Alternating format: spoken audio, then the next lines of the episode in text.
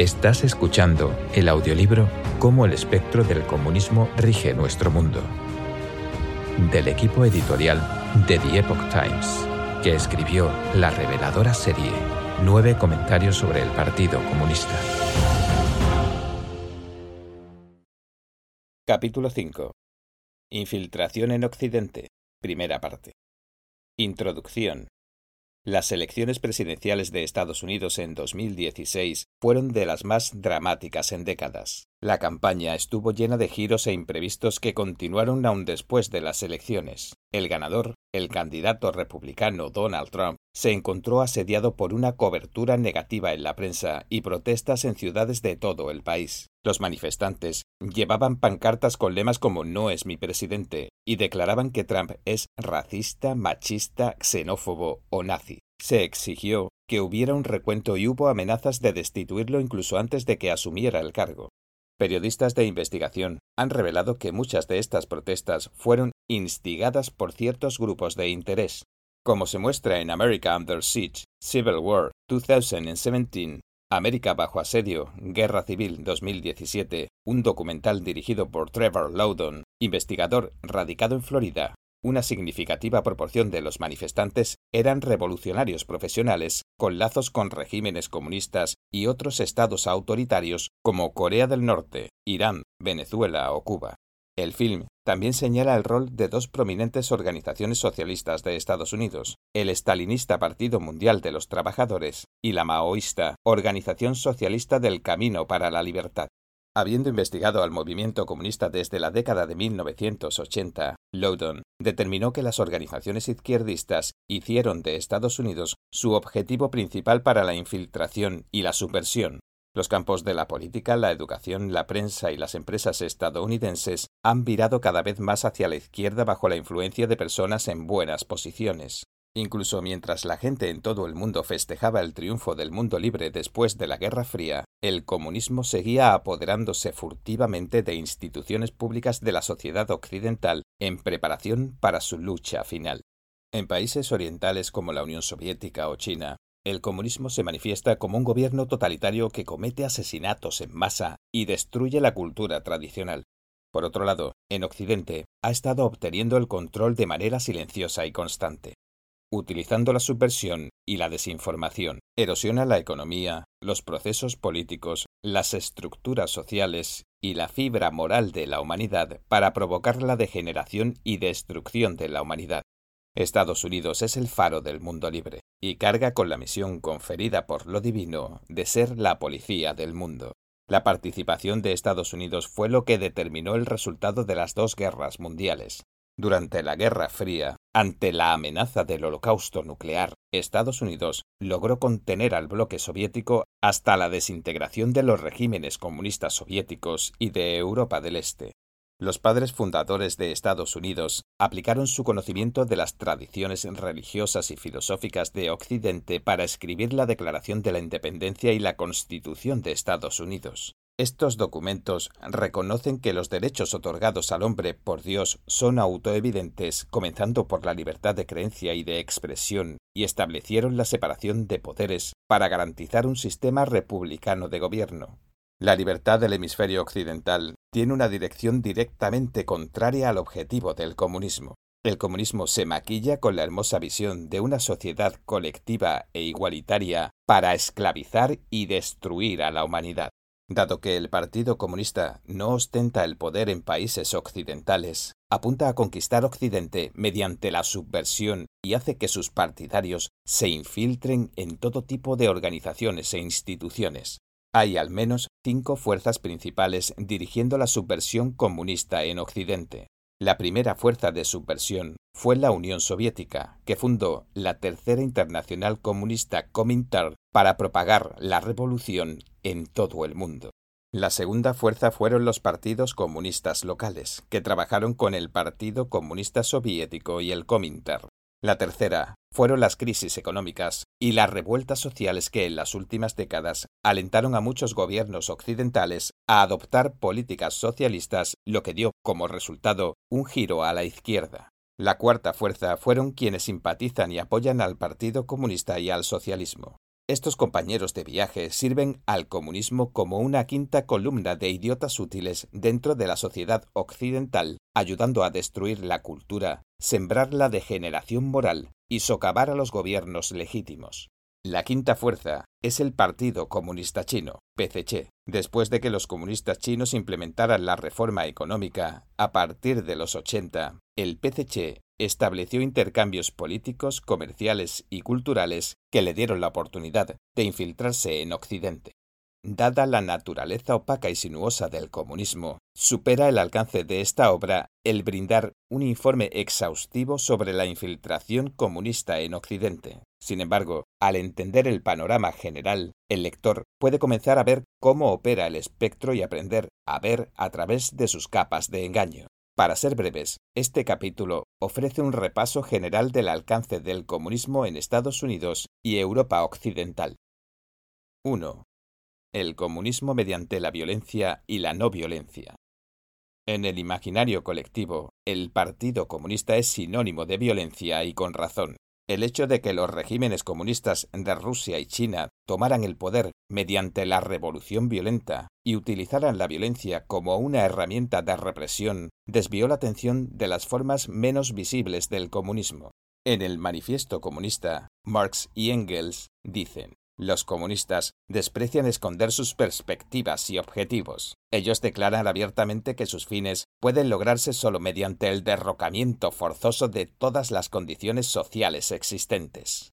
Según Marx, la revolución comunista empezaría en países capitalistas avanzados, pero Vladimir Lenin creía que podría construirse el socialismo en Rusia, que tenía un desarrollo económico comparativamente más atrasado. La otra contribución importante de Lenin al marxismo fue su doctrina de construcción del partido, que consistía en adoptar las técnicas de coerción, engaño y violencia de las organizaciones criminales y aplicarlas a la teoría socioeconómica marxista. Según Lenin, la clase trabajadora es incapaz de desarrollar una conciencia de clase o de exigir la revolución por sí misma. Por eso, una fuerza externa debe convocarla a la acción. Los agentes de la revolución se organizarían en una vanguardia proletaria altamente disciplinada, el Partido Comunista. La Sociedad Fabiana Británica, fundada en 1884, un año después de la muerte de Marx, tomó un camino diferente en la lucha por imponer el socialismo.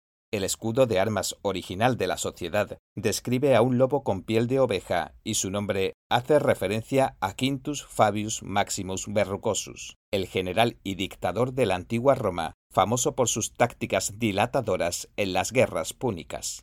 El primer panfleto producido por el grupo incluía una nota que decía el momento adecuado debes esperar, como Fabius hizo pacientemente mientras en guerra contra Aníbal, aunque muchos censuraron su tardanza. Pero llegado el momento, debes golpear duro, como Fabius hizo, o tu espera habrá sido en vano e infructífera.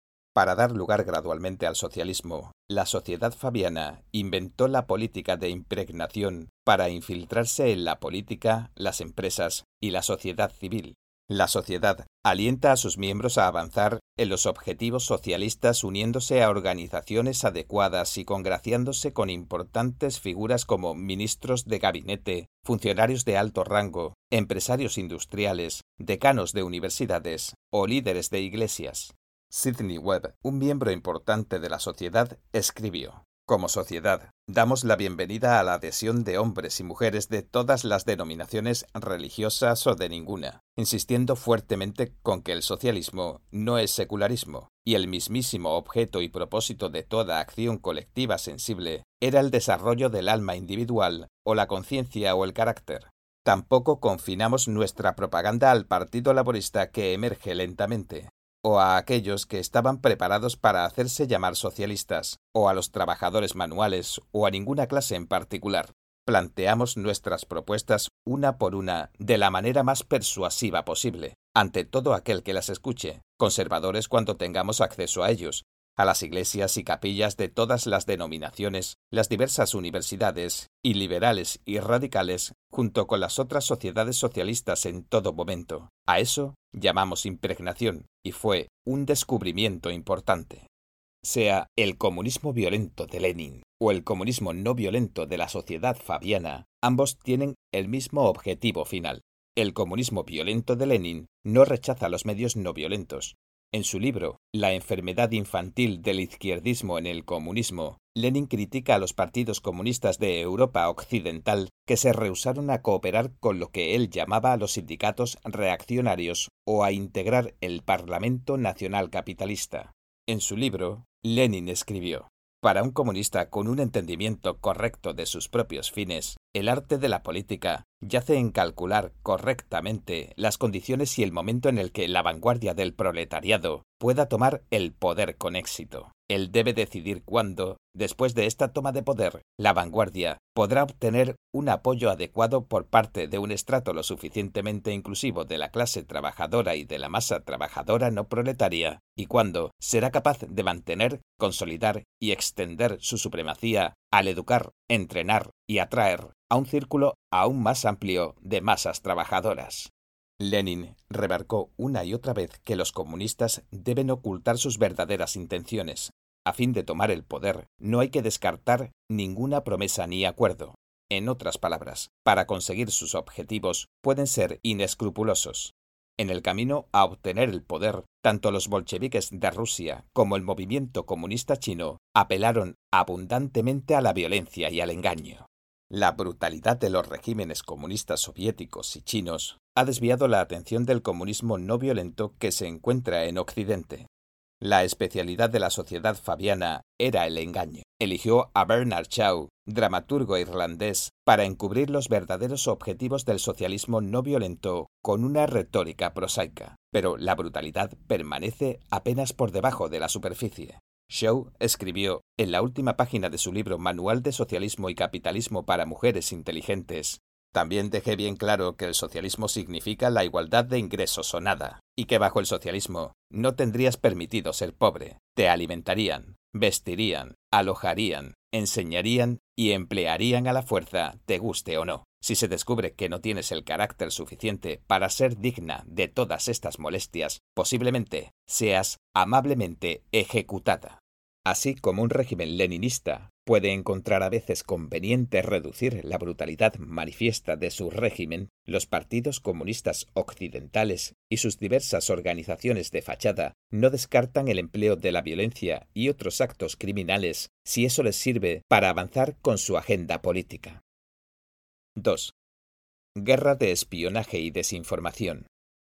El comunismo sostiene que la nación es una construcción opresiva de la sociedad de clases y por eso apunta a abolir los conceptos de patriotismo y lealtad nacional.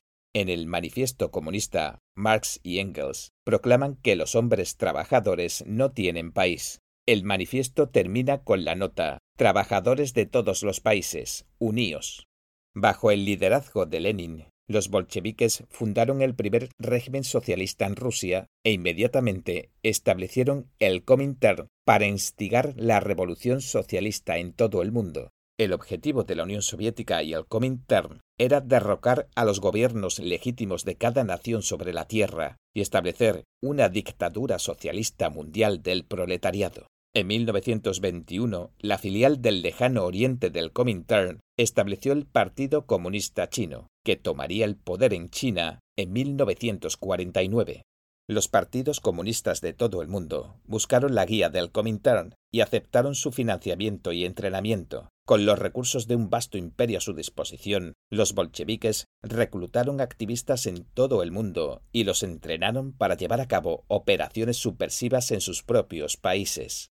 Fundado en 1919, el Partido Comunista de Estados Unidos fue una de esas organizaciones que siguieron al Comintern y a los bolcheviques. Aunque el Partido Comunista de Estados Unidos en sí nunca se convirtió en una fuerza política importante, su influencia en Estados Unidos fue de todos modos significativa el Partido Comunista de Estados Unidos confabuló con activistas y organizaciones activistas para infiltrarse en los movimientos de trabajadores y estudiantes, la Iglesia y el gobierno. A fines de los años 50, Fred Schwartz, pionero del pensamiento anticomunista estadounidense, dijo ante el Comité de Actividades Antiamericanas de la Cámara de Representantes de Estados Unidos Intentar juzgar la influencia de los comunistas en base a su cantidad es como tratar de determinar si el casco de un barco está en condiciones comparando un sector agujereado con un sector que no lo está. Un solo agujero puede hundir el barco. El comunismo es la teoría de unos pocos disciplinados que controlan y dirigen al resto. Una persona en una posición crítica puede controlar y manipular a miles de otras.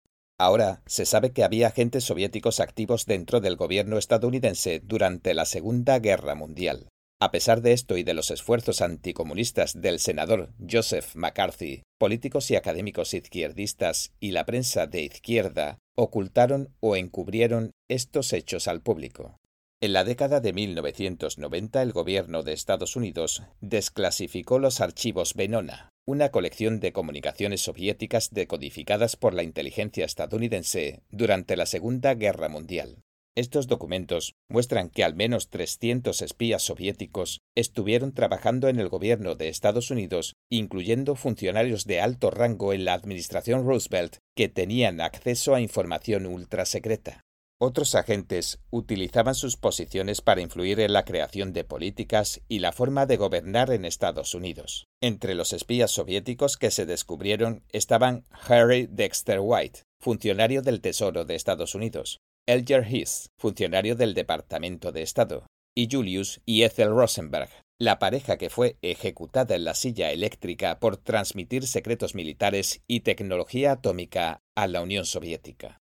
Las comunicaciones interceptadas y desencriptadas por el proyecto Venona fueron solo la punta del iceberg. El alcance total de la infiltración soviética en el gobierno de Estados Unidos sigue siendo desconocida. Al ocupar puestos gubernamentales de alto rango en Estados Unidos, algunos agentes soviéticos tuvieron la oportunidad de influir en importantes decisiones políticas. El Yergis, que trabajó como director de la Oficina de Asuntos Políticos Especiales del Departamento de Estado, tuvo un rol clave como consejero del presidente Franklin D. Roosevelt durante la conferencia de Yalta a finales de la Segunda Guerra Mundial. Él ayudó a determinar los arreglos territoriales de posguerra, a redactar el borrador de la Carta de las Naciones Unidas, a decidir el intercambio de prisioneros y otros asuntos. Harry Dexter White fue un asistente de confianza del secretario del Tesoro Harry Morgenthau Jr. Ayudó a crear los acuerdos financieros internacionales de Bretton Woods en 1944 y fue uno de los arquitectos del Fondo Monetario Internacional y del Banco Mundial. White incentivó al Partido Nacionalista Chino Kuomintang para que incorporaran el Ministerio de Finanzas chino a Ji Jiaodin, un miembro oculto del Partido Comunista Chino. Después de asumir su cargo en 1941, Yi fue el arquitecto de desastrosas reformas monetarias que dañaron la reputación del Kuomintang y beneficiaron el ascenso del Partido Comunista Chino. Algunos historiadores argumentan que la influencia de los espías soviéticos y sus simpatizantes izquierdistas en la política exterior norteamericana llevó a que Estados Unidos pusiera fin a la ayuda militar que brindaba al Kuomintang durante la Guerra Civil China tras la Segunda Guerra Mundial. Así fue que China continental cayó en manos del Partido Comunista Chino. Whittaker Chambers, informante soviético y asociado del Partido Comunista de Estados Unidos, que luego desertaría y testificaría contra otros espías, dijo Los agentes de una potencia enemiga estaban en posición de hacer mucho más que robar documentos. Estaban en una posición de influencia sobre la política exterior de la nación, a favor de los intereses del principal enemigo de la nación, y no solo en ocasiones excepcionales, sino en lo que debe haber sido una abrumadora suma de decisiones día a día. Yuri Besmenov, un agente de la KGB que desertó en Occidente en 1970, abordó los métodos soviéticos de subversión en sus escritos y entrevistas. De acuerdo con Besmenov, los espías al estilo James Bond de la cultura popular, que hacían explotar puentes o se escabullían robando documentos secretos, no podrían estar más lejos de la realidad. Solo entre el 10 y el 15% del personal y los recursos de la KGB estaban asignados a las operaciones de espionaje tradicional, y el resto era para la subversión ideológica. Besmenov decía que la subversión tiene cuatro etapas degeneración, desestabilización, crisis y normalización. El primer paso se centra en usar una generación para subvertir la percepción de la realidad y degenerar al país enemigo. El segundo es crear caos social. El tercero es instigar una crisis que lleve a la guerra civil, a una revolución o a una invasión de otro país, culminando con el cuarto y último paso de poner al país bajo el control del Partido Comunista. Esto se llama normalización. Besmenov, alias Thomas Schumann, enumeró tres campos de subversión o degeneración dentro de la primera etapa: ideas, estructuras y vida. Las ideas incluyen la religión, la educación, los medios de comunicación y la cultura. Las estructuras incluyen la administración del gobierno, el sistema legal, el orden público, las fuerzas armadas y la diplomacia. La vida abarca la familia y las comunidades, la salud y las relaciones entre personas de diferentes razas y clases sociales. Como ejemplo, Besmenov explicó cómo el concepto de igualdad fue manipulado para crear agitación social, los agentes promueven la causa del igualitarismo haciendo que la gente esté descontenta con sus circunstancias políticas y económicas. El activismo y la agitación social van acompañados de un estancamiento económico, lo que exacerba las relaciones laborales y de capital en un ciclo deteriorante de desestabilización. Esto culmina en una revolución o en una invasión de fuerzas comunistas. Otro desertor, Ion Mihai Pespa, el oficial de inteligencia de mayor rango en desertar del bloque soviético, escapó a Estados Unidos en 1978. Luego expuso cómo los regímenes comunistas adoptaron estrategias de guerra psicológica y desinformación contra países occidentales como parte de la primera etapa. De acuerdo con Pespa, el propósito de la desinformación era alterar el marco de referencia de la gente, con los valores ideológicos manipulados, la gente no sería capaz de entender o aceptar la verdad, incluso si ésta le fuera presentada con evidencia directa. Besmenov decía que la primera etapa de subversión ideológica generalmente tomaba entre 15 y 20 años, es decir, el tiempo necesario para educar a una nueva generación. La segunda etapa tomaba de 2 a 5 años y la tercera etapa era de solo 2 a 6 meses. En una entrevista que dio en 1984, Besmenov dijo que la primera etapa había sido lograda a un grado mayor al que habían planeado originalmente las autoridades soviéticas. Los testimonios de muchos espías y oficiales de inteligencia soviéticos y documentos desclasificados de la Guerra Fría sugieren que las tácticas de infiltración y subversión fueron la fuerza impulsora detrás del movimiento contracultura de la década de 1960. En 1950 el senador Joseph McCarthy comenzó a exponer el alcance de la infiltración comunista en el gobierno y la sociedad de Estados Unidos, pero cuatro años después el Senado votó por censurarlo y la iniciativa del gobierno de deshacerse de la influencia comunista quedó interrumpida. Hoy en día el macarcismo es sinónimo de persecución política, una indicación de que la izquierda ha tenido éxito en dominar la lucha ideológica. La infiltración comunista no ha disminuido con el colapso de la Unión Soviética y el fin de la Guerra Fría. Los izquierdistas luchan con uñas y dientes para proteger a adúlteros, abortistas, criminales y comunistas, mientras apoyan la anarquía y se oponen a la civilización. 3. Del New Deal al progresismo. El jueves 24 de octubre de 1929 hubo pánico en la Bolsa de Valores de Nueva York y se vendieron un récord de 12.900.000 acciones. La crisis se diseminó desde el sector financiero a toda la economía y la Gran Depresión que le siguió no dejó afuera a ninguna de las naciones industrializadas ni a ningún país en vías de desarrollo. La tasa de desempleo en Estados Unidos, que era del 3% en 1929, se disparó hasta un cuarto de la población laboral para 1933. Aparte de la Unión Soviética, la producción industrial en los principales países industriales cayó un promedio del 27%. A comienzos de 1933, dentro de los 100 primeros días de la presidencia de Roosevelt, se presentaron muchos proyectos de ley relacionados con resolver la crisis.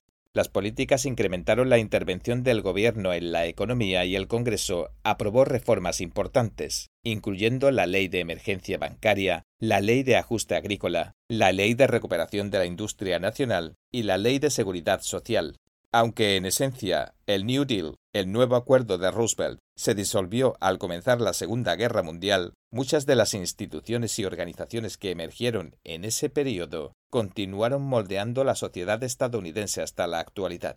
Roosevelt firmó más órdenes ejecutivas en promedio cada año que el número total en decretos similares emitidos por el resto de los presidentes en el siglo XX.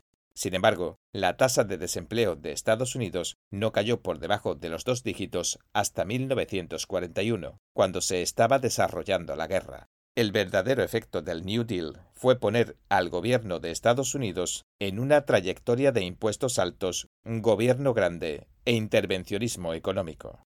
En su libro de 2017, La gran mentira, exponiendo las raíces nazis de la izquierda estadounidense, el pensador conservador Dinesh de Souza argumenta que la Ley de Recuperación de la Industria Nacional, que fue una de las piezas centrales del New Deal de Roosevelt, significó, en esencia, el fin del libre mercado en Estados Unidos.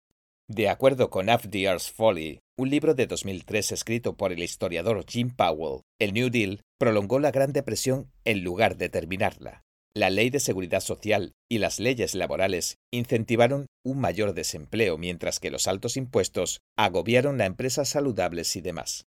Milton Friedman, economista y ganador del Premio Nobel, elogió la obra de Powell y dijo, a decir verdad, tal como lo demuestra Powell sin un dejo de dudas, el New Deal obstaculizó la recuperación después de la contracción, prolongó y sumó desempleo, y preparó el escenario para un gobierno aún más intrusivo y costoso.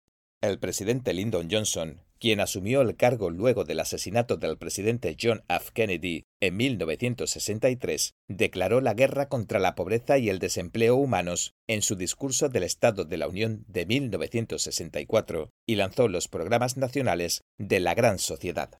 En un corto periodo, Johnson emitió una serie de órdenes ejecutivas, estableció nuevas agencias de gobierno, reforzó el estado de ayuda social, aumentó los impuestos y expandió drásticamente la autoridad del gobierno. Es interesante notar las similitudes entre las medidas administrativas de Johnson y los objetivos delineados en la literatura comunista de la época. Gus Hall, ex secretario general del Partido Comunista de Estados Unidos, dijo la actitud comunista hacia la gran sociedad se puede resumir con el viejo dicho de que dos hombres durmiendo en la misma cama pueden tener sueños diferentes. Nosotros apoyamos todas las medidas porque soñamos con el socialismo. La misma cama de Hall se refiere a las políticas de Johnson de la gran sociedad, aunque el Partido Comunista de Estados Unidos también apoyó la iniciativa de la Gran Sociedad, la intención de la administración de Johnson fue mejorar a Estados Unidos bajo el sistema democrático, mientras que la intención del Partido Comunista fue acercar a Estados Unidos hacia el socialismo. Las consecuencias más serias de la Gran Sociedad y de la guerra contra la pobreza son tres. Aumentaron la dependencia en la ayuda social, alentaron a la gente a no trabajar y dañaron la estructura familiar. Las políticas de ayuda social favorecieron a las familias monoparentales, promoviendo así el divorcio y los hijos extramaritales.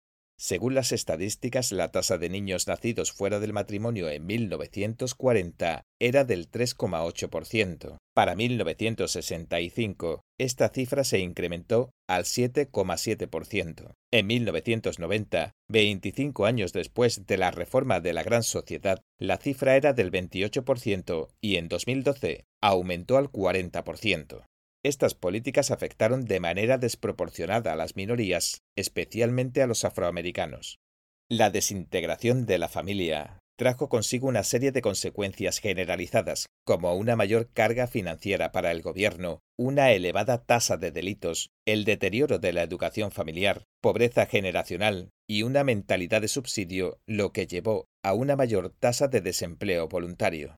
Una frase atribuida al historiador y jurista escocés Lord Alexander Fraser Tytler dice Una democracia no puede existir como forma permanente de gobierno. Solo puede existir hasta que la mayoría descubra que puede votar por las dádivas del tesoro público. A partir de ese momento, la mayoría siempre vota al candidato que les prometa más beneficios del tesoro público, con el resultado de que la democracia colapsa por la resultante política fiscal relajada y siempre le sigue una dictadura y luego una monarquía.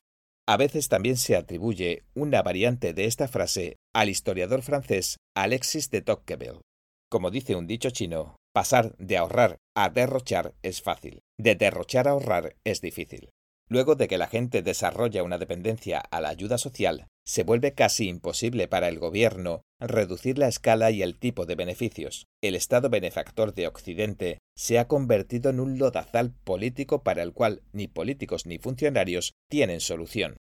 En la década de 1970, la extrema izquierda abandonó los términos revolucionarios que ponían en guardia al pueblo estadounidense y los reemplazó con el liberalismo y el progresismo, que suenan más neutrales. La gente que vivió en países comunistas conocen bien al último, ya que progreso ha sido utilizado por el Partido Comunista casi como un sinónimo de comunismo. Por ejemplo, el término movimiento progresista hacía referencia al movimiento comunista e intelectuales progresistas hacía referencia a personas procomunistas o a miembros ocultos del Partido Comunista. Mientras tanto, el liberalismo no es en esencia diferente al progresismo, ya que conlleva la misma connotación de impuestos altos, cada vez más ayuda social, gobierno grande, rechazo a la religión, la moral y la tradición, el uso de la justicia social como arma política, corrección política y la promoción militante del feminismo, la homosexualidad, la perversidad sexual y demás. No es nuestra intención apuntar con el dedo a ninguna figura política o persona, ya que es realmente difícil hacer un análisis y un juicio correctos en medio de complejos desarrollos históricos. Es claro que el espectro del comunismo ha estado en operación tanto en Oriente como en Occidente desde comienzos del siglo XX. Cuando la revolución violenta tuvo éxito en Oriente, propagó la influencia del comunismo en los gobiernos y sociedades de Occidente, haciéndolos moverse hacia la izquierda. Tras la Gran Depresión, Estados Unidos adoptó políticas cada vez más socialistas, como el estado de ayuda social, al tiempo que el ateísmo y el materialismo erosionaron la fibra moral de la sociedad norteamericana. La gente se fue alejando de Dios y de la moral tradicional, volviéndose así más débiles para resistir el engaño del espectro comunista. 4. La revolución cultural de Occidente. La década de 1960, que fue un punto de inflexión en la historia moderna, vio como un movimiento de contracultura sin precedentes barrió de Oriente a Occidente. En contraste con la revolución cultural del Partido Comunista Chino, el movimiento de contracultura occidental parecía tener múltiples enfoques o más bien carecer de enfoque. Desde mediados de los años 60 hasta mediados de los 70, la mayoría de los participantes jóvenes del movimiento de contracultura estuvieron motivados por varias búsquedas. Algunos se oponían a la guerra de Vietnam, algunos luchaban por derechos civiles, algunos abogaban por el feminismo y condenaban el patriarcado, y algunos peleaban por los derechos de los homosexuales. Para rematar esto, emergió un cegador espectáculo de movimientos contra la tradición y la autoridad que abogaban por la libertad sexual, el hedonismo, los narcóticos y la música rock. El objetivo de esta revolución cultural occidental era destruir la civilización cristiana recta y su cultura tradicional. Aunque parecía ser desordenado y caótico, este cambio cultural internacional provino del comunismo. Los jóvenes participantes del movimiento reverenciaban a los tres M, Marx, Marcuse y Mao. Herbert Marcuse era un miembro clave de la Escuela de Frankfurt, un grupo de intelectuales marxistas asociados con el Instituto de Investigación Social, establecido en 1923, en lo que en aquella época se llamaba la Universidad de Frankfurt. Sus fundadores utilizaban el concepto de teoría crítica para atacar la civilización occidental y aplicar el marxismo en la esfera cultural. Uno de los fundadores de la escuela fue el marxista húngaro Georgi Lukács. Él dijo que el propósito de la escuela era responder a la pregunta de ¿quién nos salvará de la civilización occidental? Al explayarse sobre esto, dijo que consideraba que Occidente era culpable de crímenes genocidas contra cada civilización y cultura que encontró. La civilización estadounidense y la occidental, según Lukács, son los depósitos más grandes del mundo de racismo, machismo, nativismo, xenofobia, antisemitismo, fascismo y narcisismo. Así se pavimentó el camino a la corrección política. En 1935, los marxistas de la Escuela de Frankfurt se trasladaron a Estados Unidos y se afiliaron a la Universidad de Columbia en Nueva York. Esto les dio una apertura para diseminar sus teorías en suelo estadounidense. Con la asistencia de otros académicos de izquierda, corrompieron a varias generaciones de la juventud estadounidense. Al combinar el marxismo con el pansexualismo freudiano, las teorías de Marcuse catalizaron el movimiento de liberación sexual. Marcuse creía que la represión de la naturaleza propia en la sociedad capitalista entorpecía la liberación y la libertad. Por lo tanto, era necesario oponerse a todas las religiones, moralidad, orden y autoridad tradicionales a fin de transformar la sociedad en una utopía de placer sin límites y sin esfuerzos. La famosa obra de Marcuse, Eros y la civilización, una investigación filosófica sobre Freud, ocupa un lugar importante en la vasta cantidad de obras de los académicos de Frankfurt por dos razones específicas. Primero, el libro combina los pensamientos de Marx y Freud y convierte la crítica de Marx hacia la política y la economía en una crítica a la cultura y la psicología. Segundo, el libro tendió un puente entre los teóricos de Frankfurt y los jóvenes lectores, lo que posibilitó la rebelión cultural de los años 60. Marcuse dijo que el movimiento de contracultura puede ser llamado una revolución cultural, dado que la protesta está dirigida hacia todo el establishment cultural, incluida la moral de la sociedad existente. Y continuó. Hay una cosa que podemos decir con total seguridad. La idea tradicional de revolución y la estrategia tradicional de revolución han terminado. Estas ideas son anticuadas. Lo que debemos emprender es un tipo de desintegración difusa y dispersa del sistema. Pocos entre los jóvenes rebeldes podían comprender las teorías arcanas de la escuela de Frankfurt, pero las ideas de Marcuse eran simples: ser antitradición, antiautoridad y antimoral, entregarse al sexo, las drogas y el rock and roll sin restricciones. Incluso acuñó la frase hacer el amor y no la guerra. Mientras uno dijera no a toda autoridad y a las normas sociales, uno contaría como un participante de la noble causa revolucionaria. Era tan simple y fácil convertirse en revolucionario, no es de sorprender que haya atraído a tantos jóvenes de ese tiempo. Debe enfatizarse que si bien muchos de los jóvenes rebeldes actuaron por su propia voluntad, los líderes estudiantiles más radicales al frente del movimiento habían sido entrenados y manipulados por comunistas extranjeros. Por ejemplo, los líderes de Estudiantes por una Sociedad Democrática, una organización de estudiantes activistas de Estados Unidos, fueron entrenados por agentes del espionaje cubano, según informes del FBI. Las protestas estudiantiles antiguerra fueron organizadas e instigadas directamente por grupos comunistas. Uno de estos grupos era la organización de extrema izquierda Wither Underground, que entró en escena cuando los estudiantes por una sociedad democrática colapsaron en 1969.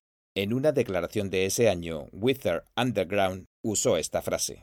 La contradicción entre los pueblos revolucionarios de Asia, África y Latinoamérica y los imperialistas liderados por Estados Unidos es la contradicción principal en el mundo contemporáneo. El desarrollo de esta contradicción es promover la lucha del pueblo de todo el mundo contra el imperialismo de Estados Unidos y sus lacayos. Estas palabras fueron escritas por Lin Biao, el entonces segundo líder más poderoso de la China comunista, en su serie de artículos llamada Larga vida a la victoria de la guerra del pueblo. Así como la revolución cultural causó un daño irreversible a la cultura tradicional china, el movimiento de contracultura causó una agitación titánica en la sociedad occidental. Primero, normalizó muchas subculturas que pertenecían a los sectores más bajos de la sociedad o que eran variaciones desviadas de la cultura dominante. La liberación sexual, las drogas y el rock and roll rápidamente erosionaron los valores morales de la juventud y la convirtieron en una fuerza corrosiva que estaba en contra de Dios, en contra de la tradición y en contra de la sociedad.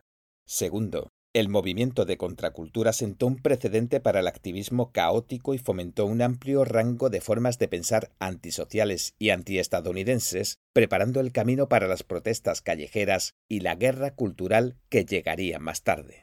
Tercero, luego de que los jóvenes de los años 60 terminaron su vida activista, ingresaron a las universidades e institutos de investigación, completaron sus doctorados y maestrías y se incorporaron a la corriente principal de la sociedad estadounidense, llevaron consigo la perspectiva marxista y sus valores, influyendo en la educación, los medios de comunicación, la política y los negocios, e impulsando la revolución no violenta a lo largo del país. Desde los años 80, la izquierda acaparó el poder y estableció baluartes en los medios de comunicación, el sector académico y Hollywood. La presidencia de Ronald Reagan revirtió brevemente esta tendencia, solo para que se reanudara en los años 90 y alcanzara la cima en años recientes. 5. Los movimientos antiguerra y de derechos civiles. En la novela 1984 de George Orwell, uno de los ministerios principales de Oceanía es el Ministerio de la Paz, que supervisa los asuntos militares del partido. El significado invertido de su nombre apunta a una estrategia utilizada por los comunistas. Cuando la fuerza de uno es inferior a la del enemigo, hay que proclamar el deseo de paz. Extender una ofrenda de paz es la mejor forma de esconder un ataque inminente. La Unión Soviética y otros países comunistas fueron y continúan siendo adeptos a esta estrategia que se emplea para infiltrar Occidente. Poco después del fin de la Segunda Guerra Mundial, cuando Estados Unidos aún era el único país capaz de producir y utilizar una bomba atómica, se formó el Consejo Mundial de la Paz. Su primer presidente fue el físico francés Frédéric Joliot-Curie, miembro del Partido Comunista Francés. Habiendo sufrido grandes pérdidas en la guerra, la Unión Soviética promovió agresivamente la paz mundial como una estratagema para limitar la presión de Occidente. El Consejo Mundial de la Paz estaba bajo la influencia directa del Comité Soviético para la Defensa de la Paz, una organización afiliada al Partido Comunista Soviético. El Consejo inició una campaña mundial de propaganda que proclamaba que la Unión Soviética era un país que amaba la paz y condenaba a Estados Unidos como un belicista hegemónico. La lucha por la paz, un latiguillo promocionado por el funcionario soviético de alto rango y líder ideológico Mikhail Suslov, se convirtió en un elemento constante de la retórica soviética. El movimiento antibélico actual da testimonio de la voluntad y disposición de las grandes masas del pueblo para salvaguardar la paz y evitar que los agresores sumerjan a la humanidad en el abismo de otra masacre, escribió Suslov en un panfleto de propaganda de 1950 y añadió. La tarea ahora es convertir esta voluntad de las masas en acciones activas y concretas que apunten a frustrar los planes y medidas de los instigadores de guerra angloamericanos. La paz mundial se convirtió en uno de los primeros frentes comunistas en la guerra de opinión pública contra el mundo libre. La Unión Soviética patrocinó una multitud de organizaciones y grupos para impulsar los objetivos comunistas, tales como la Federación Sindical Mundial, la Federación Internacional de Mujeres, la Federación Internacional de Periodistas, la Federación Mundial de la Juventud Democrática y la Asociación Mundial de Científicos. En 1982, Vladimir Bogovsky, un prominente disidente soviético, escribió los miembros de la generación más vieja aún pueden recordar las marchas, los actos y las peticiones de los años 1950. Difícilmente sea ahora un secreto que toda la campaña fue organizada, dirigida y financiada desde Moscú a través del llamado Fondo para la Paz y el Consejo Mundial de la Paz, dominado por los soviéticos. Gus Hall, exsecretario general del Partido Comunista de Estados Unidos, dijo hay una necesidad de expandir la lucha por la paz, incrementar su nivel, involucrar a números mucho más grandes, convertirla en un tema de cada comunidad, cada organización de personas, cada sindicato, cada iglesia, cada hogar, cada calle, cada lugar en el que se reúna nuestra gente. Los soviéticos impulsaron el movimiento de lucha por la paz en tres olas durante la Guerra Fría. La primera comenzó en los años 50. La segunda ola fue el movimiento antibélico de los 60 y los 70. Stanislav Lunev, ex oficial del GRU soviético, es decir, inteligencia militar, que desertó a Estados Unidos en 1992, dijo que el GRU y la KGB ayudaron a financiar casi todos los movimientos y organizaciones antiguerra en Estados Unidos y otros países. Ronald Radoch, ex marxista y activista durante el movimiento antiguerra de Vietnam, admitió que nuestra intención nunca fue tanto la de terminar la guerra, sino la de usar el sentimiento antibélico para crear un nuevo movimiento socialista revolucionario en casa. El tercer gran movimiento antibélico tuvo lugar a principios de los años 80, cuando Estados Unidos desplegó estratégicamente misiles nucleares de rango intermedio en Europa. Los manifestantes antiguerra exigieron que tanto la Unión Soviética como Estados Unidos limitaran sus arsenales nucleares y en 1987 se formó el Tratado sobre Fuerzas Nucleares de Alcance Intermedio. Dada la falta de libertad de expresión y transparencia política en el bloque soviético, los términos del tratado solo podían garantizarse eficazmente en el Occidente democrático. Tras la Guerra Fría y el inicio de la guerra contra el terrorismo, las organizaciones con lazos comunistas o de izquierda radical siguieron desempeñando un papel importante en la dirección del movimiento antibélico de Estados Unidos. Los comunistas también se esforzaron por apropiarse del movimiento por los derechos civiles en Estados Unidos. Ya a fines de los años 1920, el Partido de los Trabajadores Comunista creía que había un gran potencial para la revolución entre los estadounidenses negros un manual de propaganda comunista publicado en 1935, Los negros en la América soviética, proponía una revolución racial en el sur, incluyendo el establecimiento de una república negra combinada con la revolución proletaria general. En los años 60, elementos del movimiento por los derechos civiles tuvieron el apoyo de los partidos comunistas soviético y chino. Las organizaciones extremistas Movimiento de Acción Revolucionaria y el Panteras Negras Maoísta tuvieron el apoyo o estaban directamente influenciadas por el Partido Comunista Chino.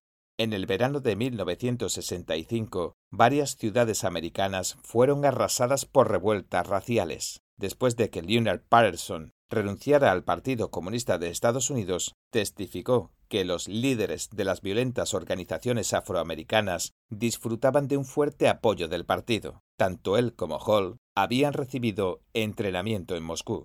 Ya sea en su estructura organizativa o su programa ideológico, el Partido de las Panteras Negras admiraba al Partido Comunista Chino como su modelo a seguir, con lemas de Mao tales como el poder político crece del cañón de un arma y todo el poder pertenece al pueblo ningún miembro podía dejar de leer el pequeño libro rojo de Mao. Al igual que el Partido Comunista Chino, las Panteras Negras abogaban por la revolución violenta. Uno de los líderes de las Panteras, Eldridge Cleaver, predijo en 1968 una ola de terror, violencia y guerra de guerrillas. En muchas reuniones de negros, los participantes agitaban el pequeño libro rojo, imitando a los guardias rojos que hacían lo mismo en China. El movimiento de derechos civiles logró que las relaciones raciales se incorporaran al debate público y ayudó a los estadounidenses a sanar algunas de las divisiones más profundas de la nación por medios pacíficos como leyes, manifestaciones, boicots y educación. Sin embargo, los revolucionarios de izquierda han seguido utilizando el conflicto racial como un trampolín para sus planes radicales.